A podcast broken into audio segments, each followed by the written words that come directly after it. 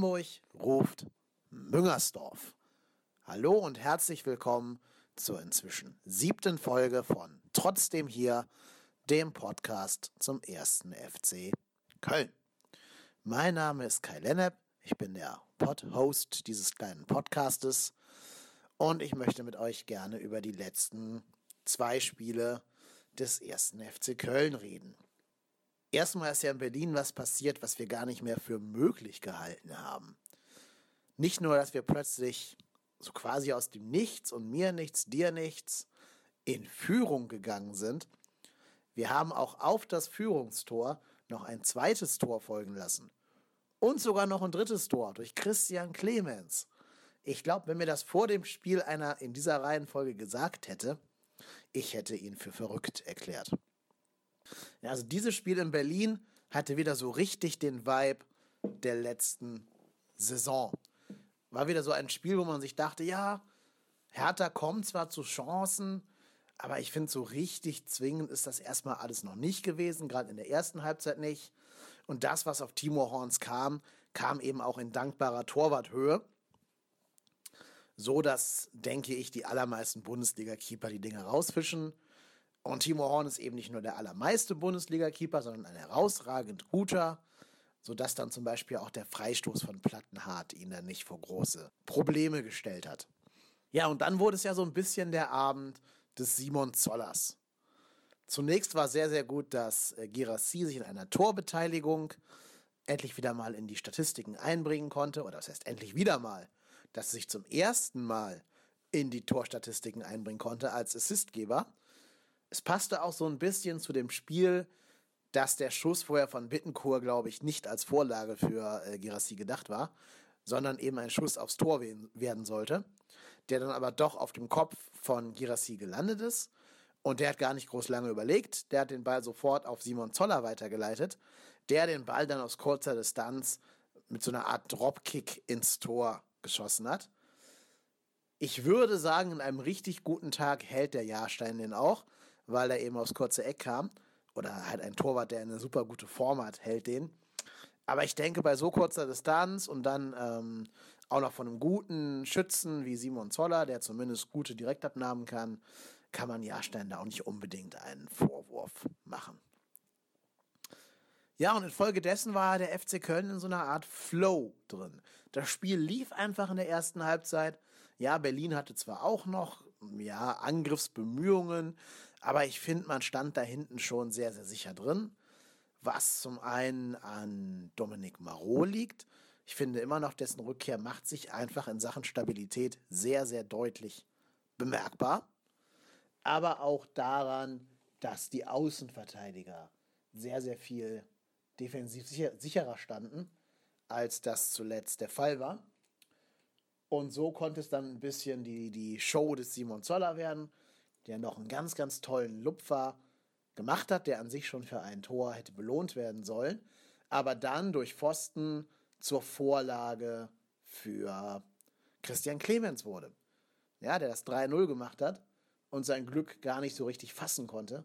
Man hat ja schon am Jubel gesehen, der wusste gar nicht, Wohin mit dem Jubel? Da sind wahrscheinlich auch Zentnerlasten von ihm abgefallen. Und ja, vielleicht, man darf ja immer so ein bisschen hoffen, vielleicht ist das ja so ein bisschen das Erweckungserlebnis von Christian Clemens, dass die Saison jetzt quasi für ihn begonnen hat. Ja, im defensiven Mittelfeld haben Jojic und Ötchan das ganz passabel gemacht. Vor allen Dingen Ötchan war hier der auffälligere von beiden. Jojic sollte vielleicht eher nach vorne für Akzente sorgen.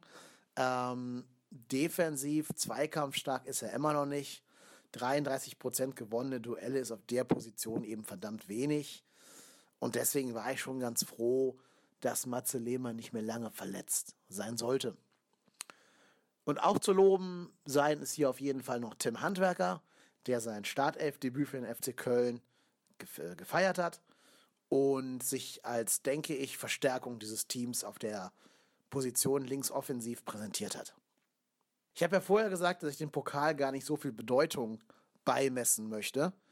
Deswegen möchte ich auch gar nicht groß darauf eingehen, dass jetzt unser nächster Gegner von Stefan Effenberg ausgelost wurde, Schalke 04. Was mich natürlich ärgert, ist, dass es wieder ein Auswärtsspiel ist. Gut, es ist auch wieder ein Bundesligist, ja, aber wenn man sich anschaut, dass nicht mehr so viele Nicht-Bundesligisten drin waren, dann ähm, ist das, glaube ich, statistisch gesehen ganz wahrscheinlich. Aber dass wir echt nie ein Heimspiel haben, das strotzt eigentlich schon jeder Statistik. Ich, man müsste mal irgendeine Statistik dafür aufstellen, wie oft Vereine Heim- oder Auswärtsspiele haben. Ich glaube, der FC Köln wäre da bei einer Quote von 98 Prozent oder so. Und ich meine jetzt nicht Spiele gegen Amateure. Ich meine schon Spiele gegen Vereine, wo man auch Heimspiele gegen haben kann. Also Bundesligisten oder Zweitligisten oder generell Profivereine. Naja, gut, aber so, Schalke ist ein Brett zu bohren. Aber ich denke, da sollten wir drüber reden, wenn es soweit ist. Denn wir haben gerade wichtigere Aufgaben vor der Brust. Und das ist das Spiel in Leverkusen, über das ich jetzt gerne mit euch reden möchte.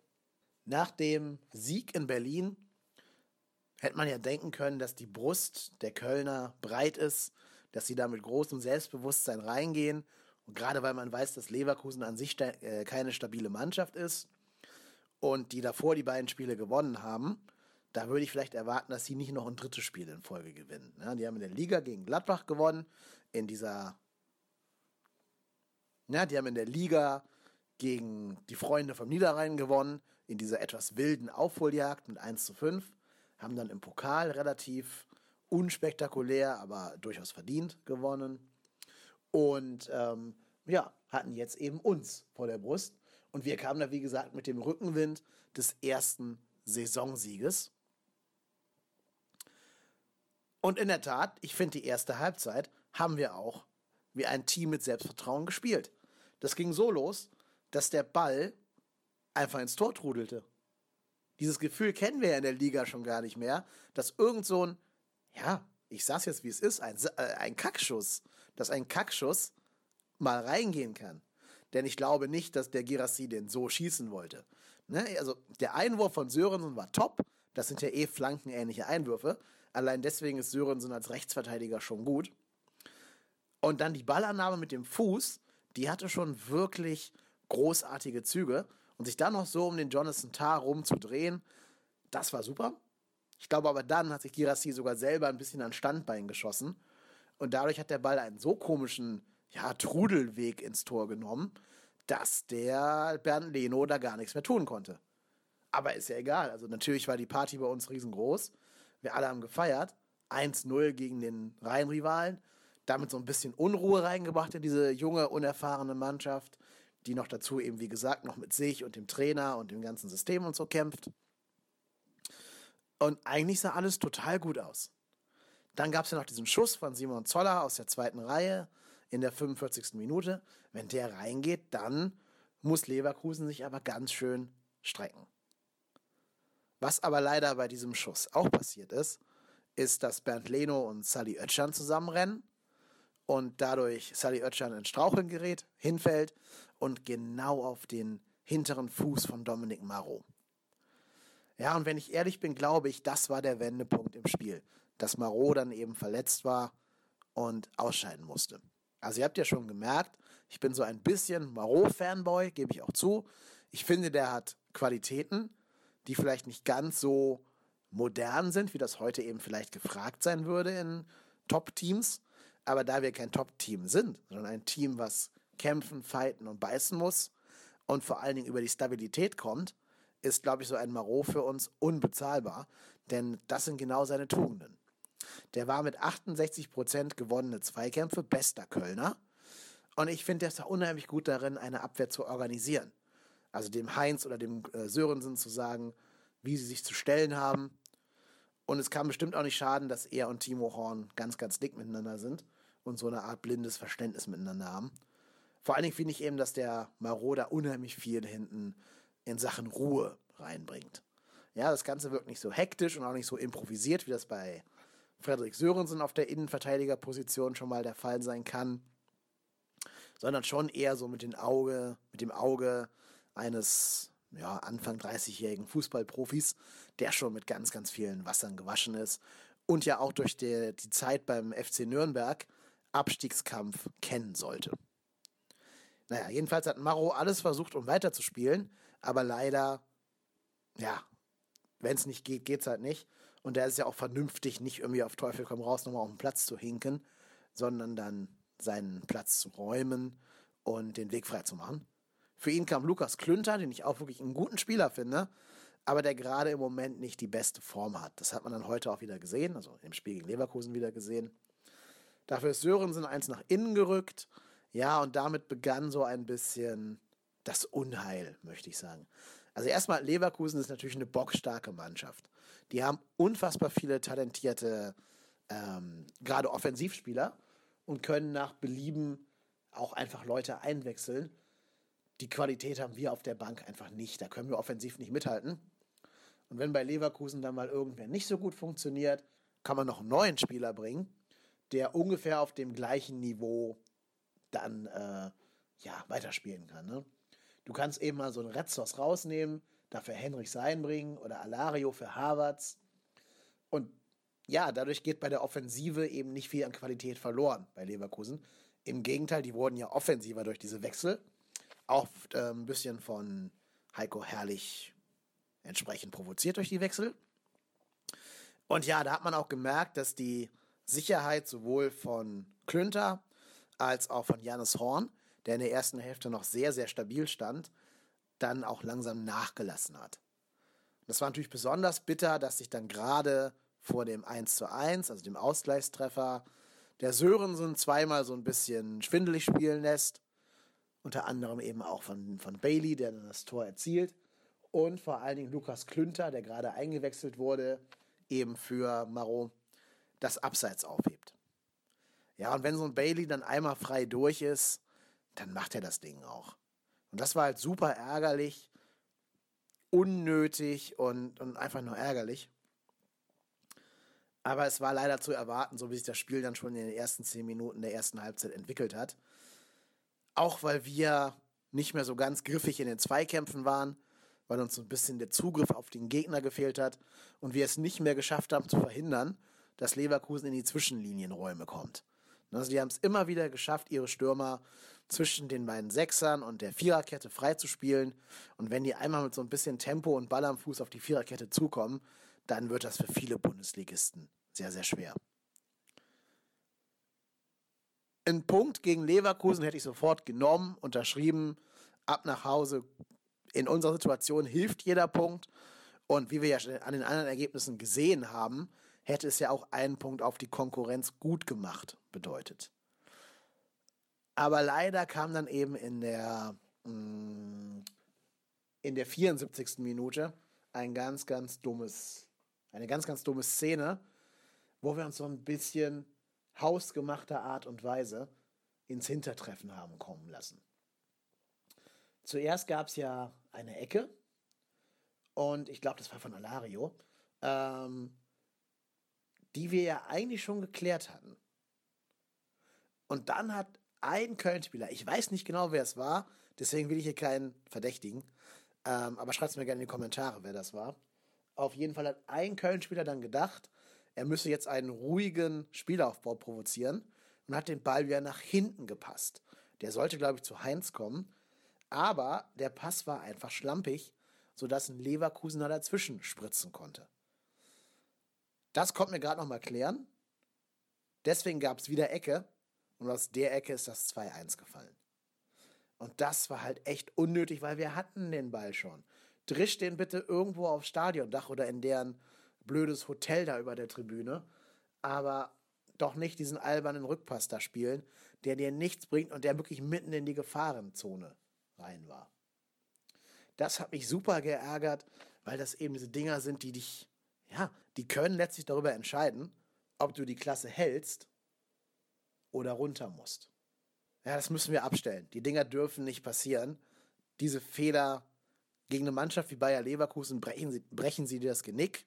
Und so Fehler würde auch Hoffenheim knallhart ausnutzen. Naja, gut. Es ist, wie es ist. Dann ist noch nach einer Kölschen Ecke wo wir wirklich eine ganz schlampige Eckenverteidigung haben, schon seit der ganzen Saison. Ich habe da schon mal gesagt, ich finde, Ecken von uns müsste man eigentlich ins Seiten ausdreschen, nur damit wir alle möglichst kein Gegentor kassieren. Jedenfalls fiel das 3-0, äh, das 3-1. Und als das dann der Videoschiedsrichter zurückgenommen hat, da habe ich nochmal gedacht, wir könnten vielleicht doch noch einen Punkt ergattern. Denn wenn wir ehrlich sind, Bayer Leverkusen ist so eine Mannschaft, die ist immer für das Tragikomische zu haben. Ja, die feiern sich für das 3-1, die Fans machen ihre alberne Goatbusters-Choreografie und mitten rein platzt der Videoschiedsrichter und plötzlich kriegt Leverkusen Bammel.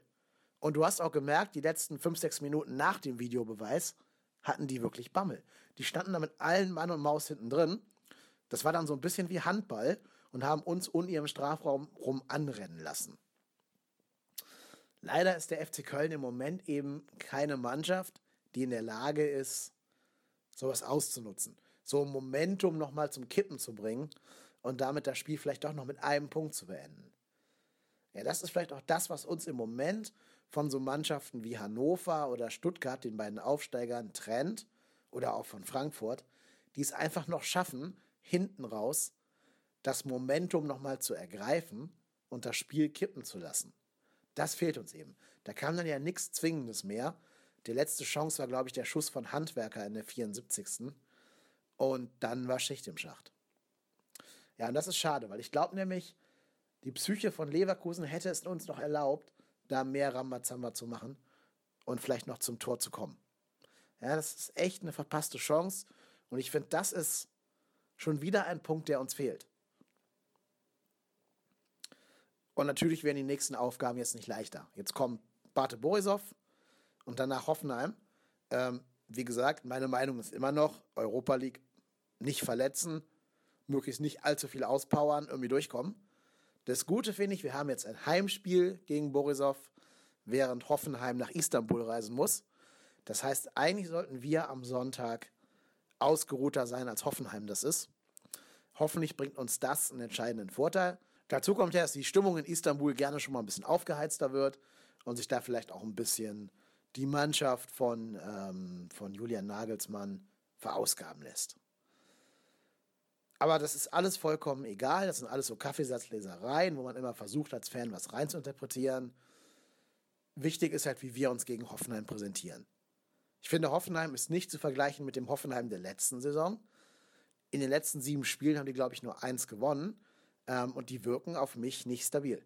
Die wirken auf mich so, als wenn sie selbst eine 1-0-Führung, ja, sie nicht zur Sicherheit animiert, sondern sie eher irgendwie so ein bisschen in Nervositäten bringen lassen würde. Nagelsmann versucht dann auch viel durch Umstellungen und taktische Kniffe zu machen. Ja, aber die klappen nicht mehr so wie in der letzten Saison. Das ist vielleicht auch so ein bisschen Aktionismus. Ich glaube, auch wenn ihr mich fragt, der Nagelsmann gefällt sich ganz gut in der Rolle des Wunderkindes der, der Fußballtaktik des deutschen Trainernachwuchses. Deswegen versucht er vielleicht auch ein bisschen zu viel ähm, in Sachen taktischen Umstellungen. Und das könnte uns vielleicht ein bisschen zugegen oder entgegenkommen. Wir haben ja im Pokal gesehen an Werder Bremen, wie leicht es ist, gegen Hoffenheim mit einer defensiven Taktik ihnen zumindest so ein bisschen den Zahn zu ziehen. Also, man hat natürlich immer noch nicht gegen die gewonnen, das ist kein Automatismus. Den Gedanken will ich auch gar nicht verbreiten. Aber man kann sie damit zumindest in, in, oder vor große Probleme stellen. Auch weil du einfach merkst, dass da zum Beispiel ein Sebastian Rudi fehlt, der aus dem Mittelfeld eben diese richtig genialen, öffnenden Pässe spielen konnte. Wer sich nochmal fragt, wo genau er das jetzt tut, schaut einfach das Spiel Bayern gegen Leipzig an. Da hat er diese Pässe nämlich ein ums andere Mal gespielt. Und ich glaube auch, dass sich Sebastian Rudi bei den Bayern kurzfristig festspielen wird. Aber das ist ja egal, der ist nicht in Hoffenheim, deswegen ist er gerade nicht unser Problem. Wir müssen da gucken, dass wir da irgendwie so auftreten, dass wir den Hoffenheimern eine ganz, ganz große Nuss zum Knacken geben, möglichst irgendwie schnell in Führung gehen und das dann bitte wirklich konzentriert zu Ende verteidigen. Ich bin ganz froh, dass es bei Dominik Marot Entwarnung gab. Die Verletzung scheint nicht so schlimm zu sein. Es ist aber nicht ganz klar, ob es für Hoffenheim reichen wird oder nicht. Aber selbst wenn, müsste man überlegen, ob da vielleicht ähm, auf rechts außen, also in der Defensive, eher Olkowski, der ein bisschen defensiver ist, den Vorzug vor Lukas Klünter bekommen sollte. Ich bin nicht der Meinung, dass wir da wie Alexander Nuri mit Sechserkette antreten müssen. Also so tief sollten wir da unseren, unser Licht nicht unter den Scheffel stellen. Das wäre, glaube ich, nicht angebracht. Ähm, wir sollten einfach versuchen, so zu spielen wie in der ersten Halbzeit gegen Leverkusen und auch in der ersten Halbzeit gegen Hertha BSC Berlin. Wenn wir so spielen, glaube ich, dass gegen Hoffenheim was drin ist. So, und leider muss ich jetzt ne, dasselbe wiederholen wie letzten Podcast. Gegen Hoffenheim reicht es nicht, was zu holen, also einen Punkt oder so. Gegen Hoffenheim muss man in der jetzigen Situation schon punkten. Wir haben uns in die Situation gebracht, wo wir nicht, nicht mehr handverlesene Punkte einfahren können gegen Augsburg, Hamburg, Bremen, weiß der Geier. Wir müssen jetzt gegen Mannschaften punkten, die uns etatmäßig und auch punktemäßig weit voraus sind. Hoffenheim hat 14 Punkte mehr als wir und ähm, das darf uns alles nicht stören. Wir haben schon des Öfteren mal gegen Hoffenheim gut gespielt und auch mal gewonnen und genau das müssen wir am Sonntag hinkriegen. Denn man muss auch sagen, wir können uns nicht darauf verlassen, dass vor uns die immer alle verlieren. Ich meine, gut, Bremen spielt am Freitag schon in Frankfurt. Die werden bis dahin vermutlich, schätze ich mal, einen neuen Trainer haben. Wenn ich Geld wetten müsste, würde ich sagen, äh, es wird Bruno Labbadia. Naja, aber auf jeden Fall wissen wir am Freitag schon, ob Bremen gepunktet hat oder nicht. Wäre natürlich bitter, wenn die den neuen Trainereffekt hätten, den es statistisch übrigens gar nicht gibt, aber wenn sie halt diesen, diesen Aufschwung erleben würden, und dann gegen Frankfurt gewinnen, weil dann sind die schon mal ziemlich weit weg von uns, wenn wir da nichts holen. Der HSV spielt zu Hause gegen Stuttgart. Das kann man auch als HSV gewinnen, dieses Spiel. Gerade weil Stuttgart ja nun auch nicht jedes Spiel in Folge gewinnen wird, behaupte ich mal. Und dann noch halt ein Heimspiel. Wolfsburg spielt gegen Hertha, das heißt, einer von beiden wird auf jeden Fall punkten. Vielleicht sogar beide einen Punkt holen. Aber auch da hat Wolfsburg eben ein, ein Heimspiel. Und naja, gut meinten, wir haben auch ein Heimspiel, das ja mit den Fans im Rücken und mit dieser hoffentlich positiven Stimmung auf dem, aus dem Borisov-Spiel dann auch gegen Hoffenheim gewinnen werden. Ich gebe zu, das wird schwer, das wird ein ganz hartes Brett zu bohren und da müssen wir auch echt nicht 90, sondern 95 Minuten hoch konzentriert spielen, auch 100 von mir aus, egal, aber wir müssen punkten. Wir können nicht irgendwie am, was ist es, 11. Spieltag, glaube ich, am 11. Spieltag mit zwei Punkten aus dem Spieltag rausgehen und im Torverhältnis von minus 15, wenn vor uns die alle punkten sollten. Freiburg spielt in Freiburg gegen Schalke. Ja, da könnte man noch auf Schalke hoffen. Mainz spielt am Niederrhein. Ja, ich will keine Schützenhilfe von dem Verein dort haben, aber wenn die schon gewinnen müssen, wäre es ganz nett, das am Samstag zu tun. Ja, und für uns gilt einfach nur, alle, die ihr im Stadion seid am Sonntag, bitte vollen Support geben. Support, Support, Support. Auch wenn es am Anfang vielleicht gegen uns laufen sollte. Ähm, wie gesagt, wir müssen das Ding irgendwie nach Hause schaukeln. Gut, das soll es für die heutige Woche gewesen sein. Folgt uns gerne auf Twitter. Lasst uns Kommentare auf iTunes da. Ihr dürft auch gerne auf Twitter mit uns in Kontakt treten. Ich bin immer noch sehr gespannt auf eure Meinungen ob ihr sagt, wir sollten gerne Gäste haben oder nicht. Da bin ich immer noch für viel Feedback dankbar. Denn bis jetzt kamen so etwas gemischte Meinungen. Die einen meinten, ja, gerne Gäste. Die anderen sagten, nö, mach das mal alleine weiter. Da wäre ich halt noch froh, wenn da ein bisschen mehr an Feedback käme, sodass ich mich da auch ein bisschen drauf einstellen kann und einfach das tun kann, was euch beliebt. Wie gesagt, lasst immer gerne auch meine Rezension da, ein paar Punkte und folgt mir auf Twitter unter trotzdem hier. Ich bin Kai Lennep und ich bin trotzdem hier.